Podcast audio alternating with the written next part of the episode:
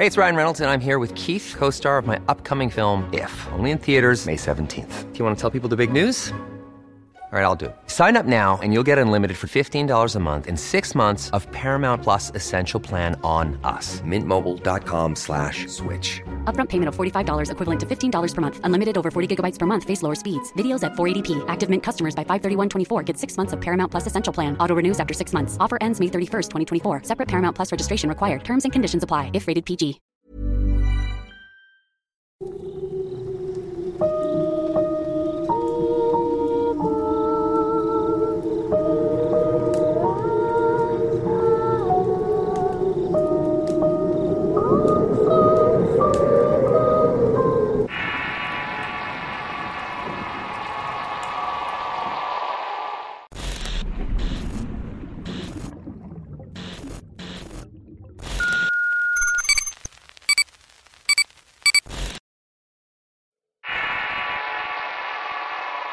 Vino por mí.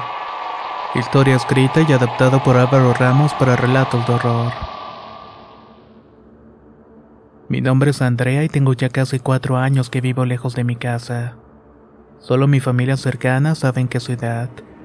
Vivo con el constante temor de recibir la llamada de mi madre para cambiar de nuevo una residencia.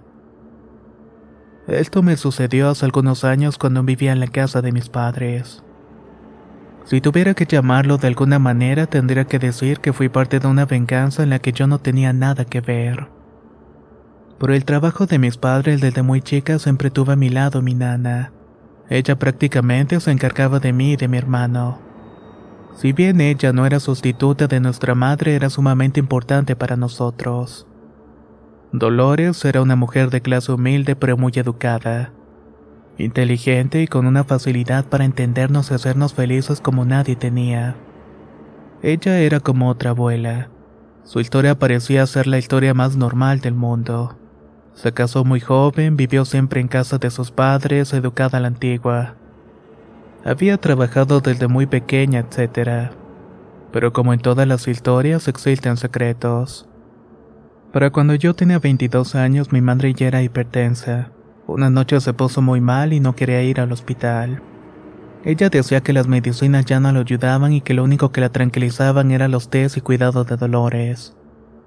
Eran las 11 de la noche cuando mi hermano fue por nuestra nana a su casa. Ella sin pensar fue a la casa para cuidar a mi madre. Para mayor comodidad, esa noche Dolores se quedó a dormir con mi madre y mi padre se fue a dormir al cuarto de visitas. Mi recámara tenía una ventana que daba a la calle. Estaba en la planta alta por lo que era muy fresca. La otra recámara con esas características era precisamente la de mis padres. Esa noche me preparaba para dormir y ya estaba más tranquila y Dolores ya estaba cuidando de mi madre y eso nos daba mucha paz. Mientras me estaba desmaquillando escuché un ruido muy extraño en la calle. Eran como los cascos de un caballo. Si bien vivo en una ciudad pequeña rodeada de muchas comunidades rurales, ya no es tan frecuente ver o escuchar caballos en las calles de la ciudad. Me asomé y efectivamente había un hermoso caballo negro con un lucero en la frente. Por momento parecía que bailaba y todo era un espectáculo. Poco a poco los demás fueron escuchando el ruido. Bajé a ver a mi hermano y junto con mi padre salimos a ver al caballo. Estaba tan bonito que no queríamos dejarlo sueltos a hora de la noche. Lo íbamos a amarrar dentro de la cochera para que no le pasara nada y entregarlo a su dueño cuando lo reclamara. Pero cuando lo quisimos agarrar de las amarras, el animal comenzaba a reparar frente a nosotros. Resoplaba de una manera diferente como si estuviera enojado. Mi padre de inmediato nos metió a la casa y cerró la reja. El caballo comenzó a golpear la reja con sus patas y estaba completamente loco. Llama a la policía, Gritó mi papá, pero un grito de dolores nos dejó callados. No llamen a nadie, de este me encargo yo. Los tres nos quedamos pasmados de verla bastante enojada. Dolores se planteó en la reja de la casa y le dijo al caballo, Así que sobreviviste. Nunca pensé volver a verte de nuevo. No sé cómo me encontraste, pero es la última vez que me verás por aquí. El animal se tranquilizó un momento y se quedó viendo fijamente a Dolores. Ella abrió la puerta mientras mi padre le decía que no, que era peligroso un animal como esos. A ella no le importó y salió a la calle y tomó las amarras del caballo, se acercó para decirle algo que no pudimos escuchar. Lo último fue ver al caballo caminar calle arriba para perderse en la esquina. Los vecinos lo vieron todo desde sus casas, pero nadie salió a preguntar nada. Todos parecían tener miedo, pero no lo mismo que nosotros. Esa noche Dolores pidió hablar en privado con mi madre y mi padre. Se encerraron por casi cerca de dos horas en su recámara y no la vimos salir de la casa. El día siguiente lo único que nos dijeron fue que nos íbamos a ir de vacaciones a una casa de unos tíos en Mazatlán. Yo ya había terminado la universidad y no tenía trabajo, pero mi hermano todavía estaba en clases. Por esa razón yo me iría antes y él me alcanzaría ya. Eso fue lo que dijeron. Estuve en Mazatlán desde mayo y ya era julio y mi hermano no llegaba como me había dicho. No me daba cuenta que más que vacaciones yo estaba de inquilina en casa de mis tíos. Lo sabía porque mis papás le mandaban dinero cada quincena a mi tía Lupe. Y no era dinero para mí, sino más bien dinero para ella por tenerme viviendo allá. Siempre que hablaba con mi familia la respuesta era la misma. Ya vamos a ir, solamente estamos esperando las calificaciones de tu hermano. Una noche no podía dormir y me levanté de la cama. Había tanto calor que salí al balcón y me puse a fumar un cigarrillo. De pronto escuché la voz de mi tía diciendo, Gracias a Dios, Luis. ¿Ahora qué hacemos con Andrea? Se quedó escuchando a mi padre y volvió a contestar. ¿Estás seguro? Ya Andrea es grande y no sé qué tanto puedas ocultarle las cosas. Tanto secretismo me molestó. Algo en mi interior me decía que las cosas en la casa no estaban bien. Lo primero que pensé fue en un divorcio que mi padre tenía un amante. No sé, pero nunca pasó por mi cabeza lo que me enteré aquel 27 de julio.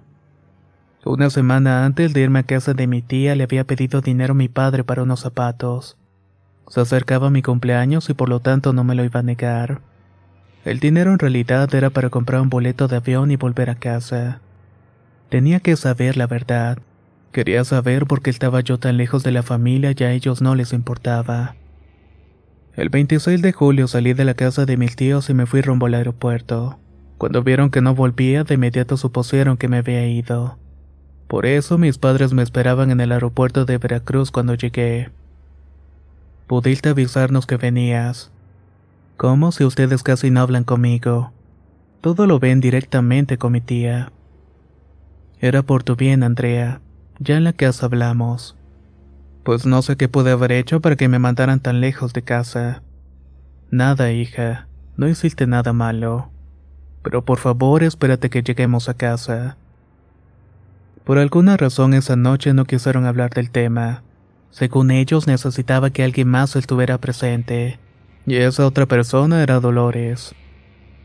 El día siguiente estaban todos los involucrados. Primero que nada quiero pedirles una disculpa a todos. Ustedes son como mi familia y nunca pensé que algo en el pasado pudiera ponerlos en peligro. En especial a ti, mi niña. Comenzó Dolores con lágrimas en los ojos. Entendemos tu preocupación y agradecemos tu honestidad, Lola. Así le decía a mi madre. Pero necesitamos que los muchachos sepan todo. No sé si todo esto va a continuar y necesitan saber para que las decisiones que se tomen las entiendan. Sí, doña Lucía, lo entiendo. Aquel día Dolores nos contó una historia bastante impresionante. Sobre ella y su familia, como una simple muestra de afecto terminó por involucrarnos a nosotros. Dolores nos contó que cuando ella tenía 15 años vivió una experiencia terrible. Estuvo a punto de ser secuestrada por un hombre que buscaba venganza. El padre de Dolores venía de un pueblo en la serranía y había aprendido por enseñanzas de su familia los dones de la brujería.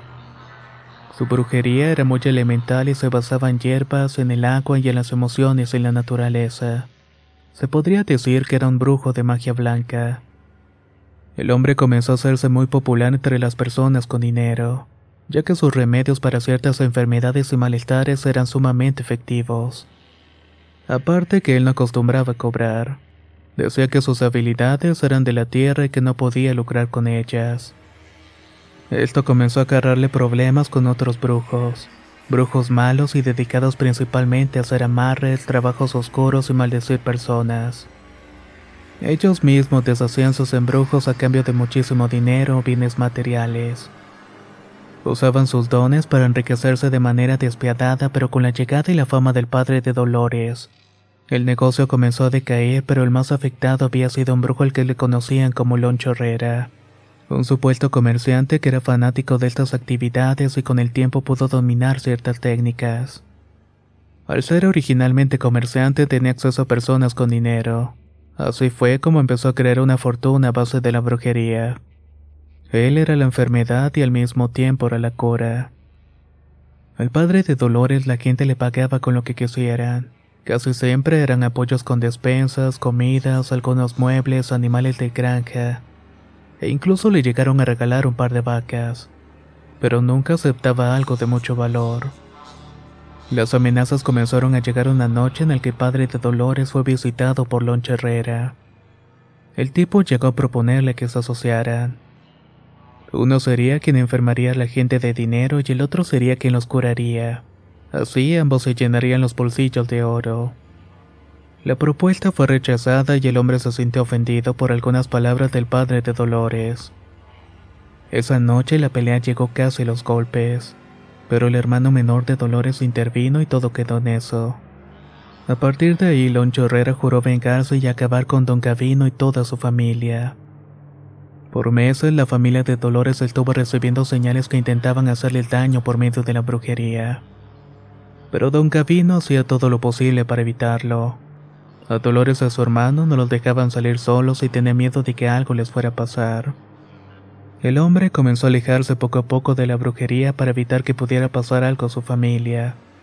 Con el paso del tiempo, Dolores conoció a Camilo, un muchacho que trabajaba en el mismo aserradero que don Gavino, y que la postre terminaría siendo su esposo. Camilo comenzó a frecuentar a la familia y con el permiso de Gavino comenzó a cortejar a Dolores. Una tarde, mientras volvía de una fiesta, Camilo y Dolores encontraron un caballo bastante hermoso. Estaba suelto sin marcas de fierro y amarras. Un caballo sin fierro es prácticamente un caballo sin dueño, por lo que Camilo de inmediato se acercó al ver que no había nadie viéndolos y se montó en él. El animal era tan dócil que incluso se enganchó un poco para ayudar a subir a Dolores. Desde ese día el caballo pasó a ser de Camilo y al día siguiente le pusieron un fierro con las iniciales de Camilo y una estrella por el lucero blanco que tenía en la frente el hermoso caballo. Todos los días escuchaban al caballo llegando a la calle empedrada con Camilo montando en él. Dolores dice que pensaba que era la suerte diciéndole que todo estaría bien. Cuando Dolores cumplió 16 años, Camilo de 20 le propuso matrimonio. Don Gavino aceptó con la condición de que ambos vivieran dentro de su propiedad. Había espacio para construir una casita y hasta para criar animales. Y por supuesto espacio suficiente para el caballo de ambos aunque no era más bien una propuesta, sino más bien una orden, y ambos terminaron aceptándola. Cierto día el caballo desapareció. Lo buscaron por todos lados, pero nadie lo había visto. Lo raro era que por tal majestuosidad el caballo levantaba las miradas de todos. Pensaron que se lo habían robado, incluso el mismo Camilo se había ido a buscar al caballo a los pueblos cercanos. There's never been a faster or easier way to start your weight loss journey than with PlushCare. PlushCare accepts most insurance plans and gives you online access to board-certified physicians who can prescribe FDA-approved weight loss medications like Wigovi and Zepbound for those who qualify. Take charge of your health and speak with a board-certified physician about a weight loss plan that's right for you. Get started today at plushcare.com slash weight loss. That's plushcare.com slash weight loss plushcare.com slash weight loss. If you thought the only way to get a more defined jawline with natural-looking results was through surgery, think again. Juvederm Volux XC is a non-surgical injectable gel filler that improves moderate to severe loss of jawline definition and can help you achieve natural-looking results with little downtime. Even better, this improved definition lasts up to one year with optimal treatment. No maintenance required. Improve jawline definition for a smooth, sculpted look with Juvederm Volux XC. For important safety information and to find a licensed specialist, visit juvederm.com. That's J U V E D E R M.com. Not for people with severe allergic reactions, allergies to lidocaine, or the proteins used in Juvederm. Common side effects include injection site redness, swelling, pain, tenderness, firmness, lumps, bumps, bruising, discoloration, or itching. There's a risk of unintentional injection into a blood vessel, which can cause vision abnormalities, blindness, stroke, temporary scabs, or scarring. Talk to a licensed specialist La primavera está aquí. Así que es el mejor momento para sacar lo viejo de la rutina y vivir nuevas experiencias. Entre ellas nuestros estrenos de terror. Y hasta una nueva manera de obtener dinero con tus compras gracias a iBota. iBota es una app que puedes descargar totalmente gratis y que te da la mayor cantidad de dinero en efectivo en cientos de artículos y marcas. No solo las botanas que disfrutas mientras nos escuchas. Olvídate de otras apps que son igual que brujos charlatanes y solamente te dan puntos fantasmas. Con iBota simplemente agrega tus ofertas a la aplicación y obtén dinero real que podrás transferir a tu cuenta bancaria, PayPal o tarjeta de regalo. No lo dudes y únete a una comunidad con 50 millones de usuarios que ya disponen de los beneficios de más de 2.700 marcas y tiendas, como Lowe's, Macy's, Sephora y Best Buy. Y para que termines de convencerte, en este momento iBota está ofreciendo a nuestro público 5 dólares solo por probar iBota usando el código ROR cuando te registras. Solo tienes que ir al App Store o Google Play Store y descargar la aplicación iBota gratis para comenzar a ganar dinero en efectivo y usar el código ROR. Esto es iBota en Google Play o App Store y usa el código ROR. Aprovecha los nuevos comienzos y corre a descargar la aplicación para ganar más cashback.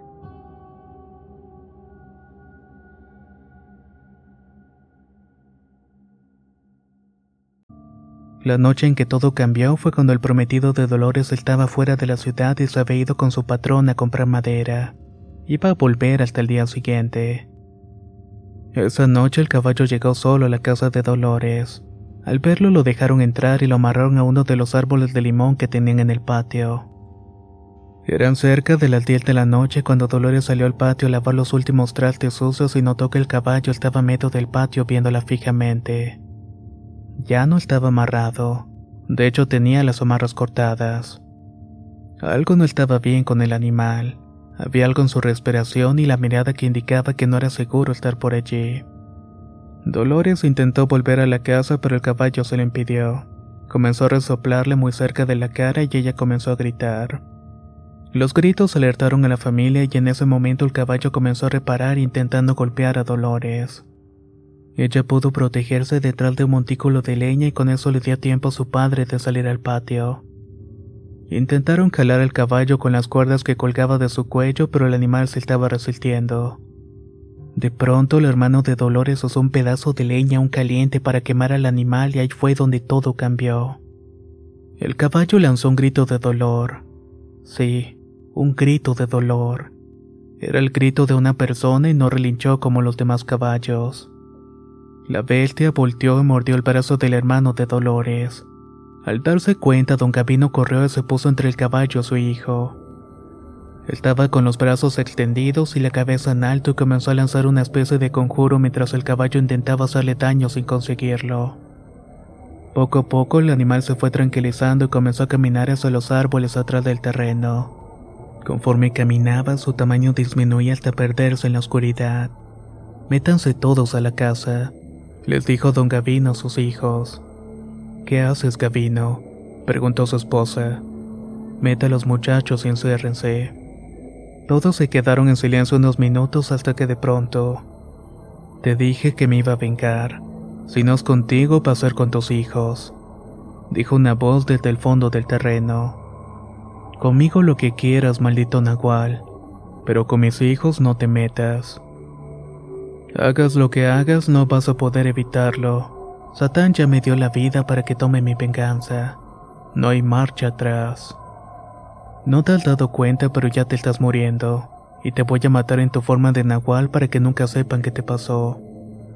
No seas necio, Gavino. Entiende que si no eres tú, serán tus descendientes, le repitió.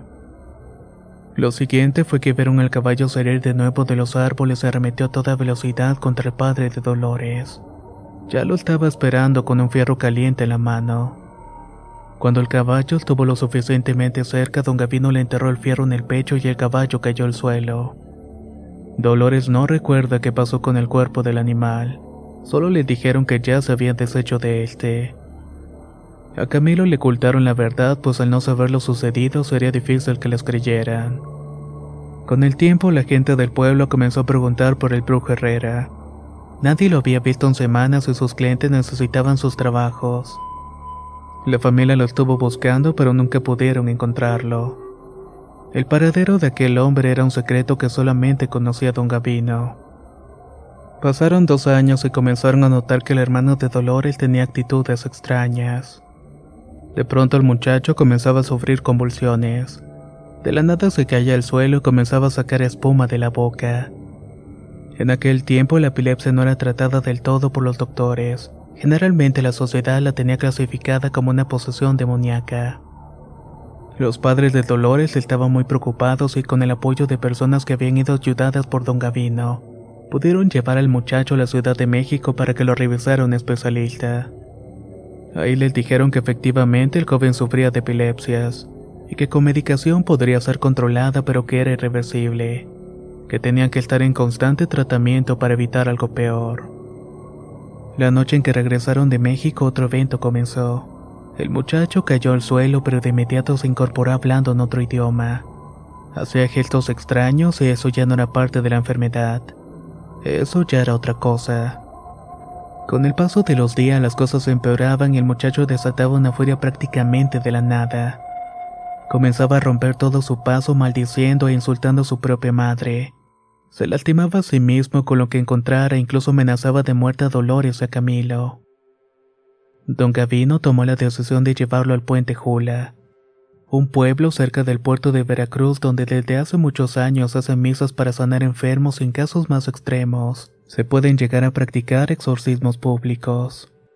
La familia de Dolores pensaba que tal vez ahí pudiera estar la solución, pero lo que encontraron fue mucho peor. En aquel lugar el joven no solamente empeoró, sino que al estar rodeado de algunas personas que solamente tenían algún tipo de demonio en su interior, se convirtió en receptor de estos y si antes no le estaba ahora era seguro que lo que seguía era un exorcismo. El padre de esa iglesia le recomendó que pasara la noche allí. Lo querían con su hijo sería de muchas horas. Al parecer estaba bastante infectado. No les quedaba de otra y ya estaban ahí y regresar con el joven en ese estado podría ser peligroso para cualquiera. Durante la noche el padre y sus ayudantes se encerraron con el joven en la capilla. Afuera había gente del pueblo orando para contener el mal. Don Gavino y su mujer solamente serían observadores del acto. El exorcismo comenzó y pasaron varios minutos sin conocer el nombre del primer demonio que se presentó.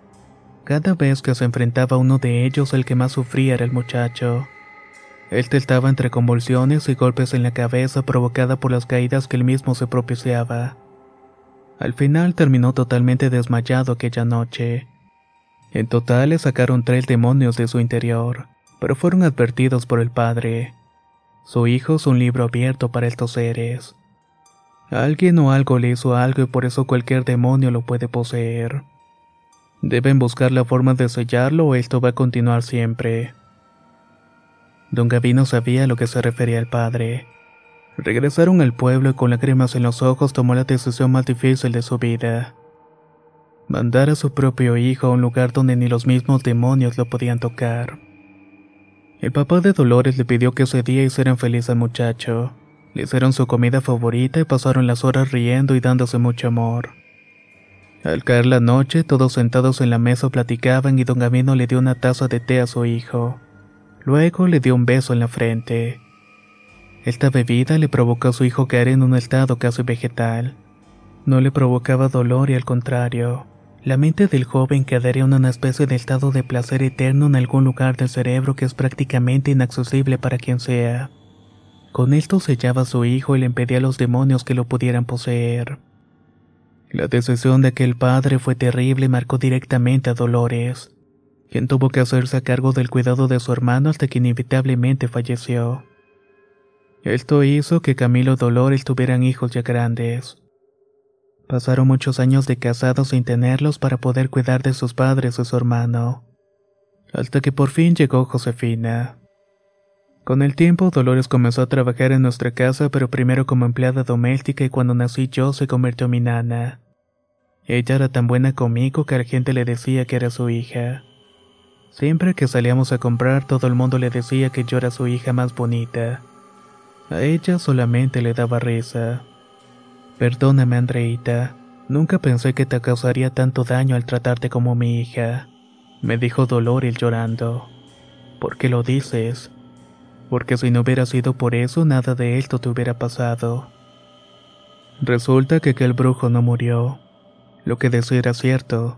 Tenía un pacto con el diablo que lo iba a mantener vivo hasta completar su venganza.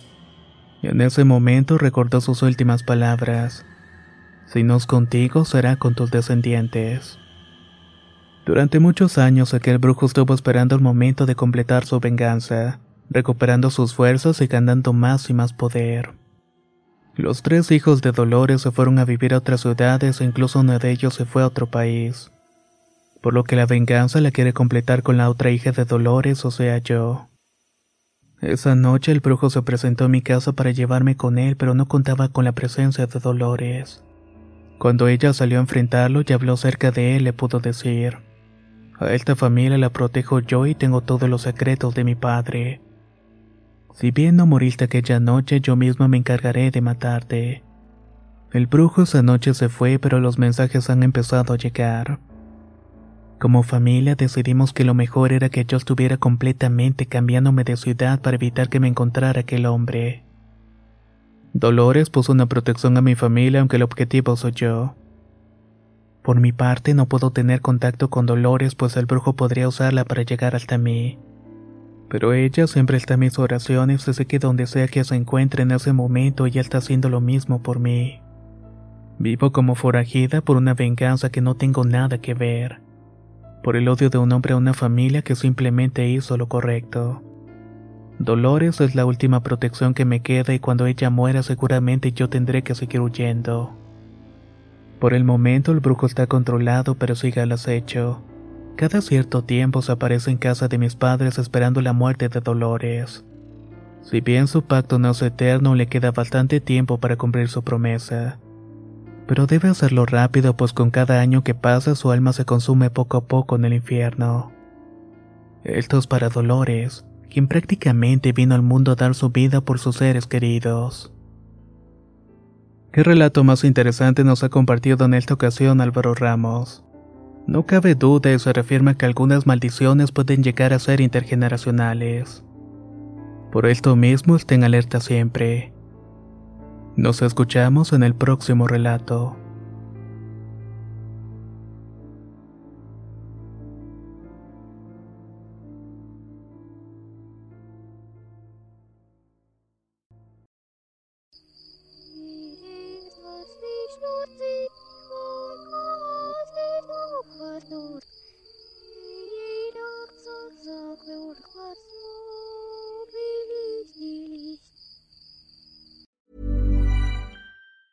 If you thought the only way to get a more defined jawline with natural looking results was through surgery, think again. Juvederm Volux XC is a non surgical injectable gel filler that improves moderate to severe loss of jawline definition and can help you achieve natural looking results with little downtime. Even better, this improved definition lasts up to one year with optimal treatment. No maintenance required. Improve jawline definition for a smooth, sculpted look with Juvederm Volux XC. For important safety information and to find a licensed specialist, visit juvederm.com. That's J U V E D E R M.com. Not for people with severe allergic reactions, allergies to lidocaine, or the proteins used in Juvederm. Common side effects include injection site redness, swelling, pain, tenderness, firmness, lumps, bumps, bruising, discoloration, or itching. There's a risk of unintentional injection into a blood vessel, which can cause vision abnormalities, blindness, stroke, temporary scabs, or scarring. Talk to a licensed specialist to find out if it's right for you. When you make decisions for your company, you look for the no brainers. If you have a lot of mailing to do, stamps.com is the ultimate no brainer. Use the Stamps.com mobile app to mail everything you need to keep your business running with up to 89% off USPS and UPS. Make the same no brainer decision as over 1 million other businesses with Stamps.com. Use code PROGRAM for a special offer. That's Stamps.com code PROGRAM.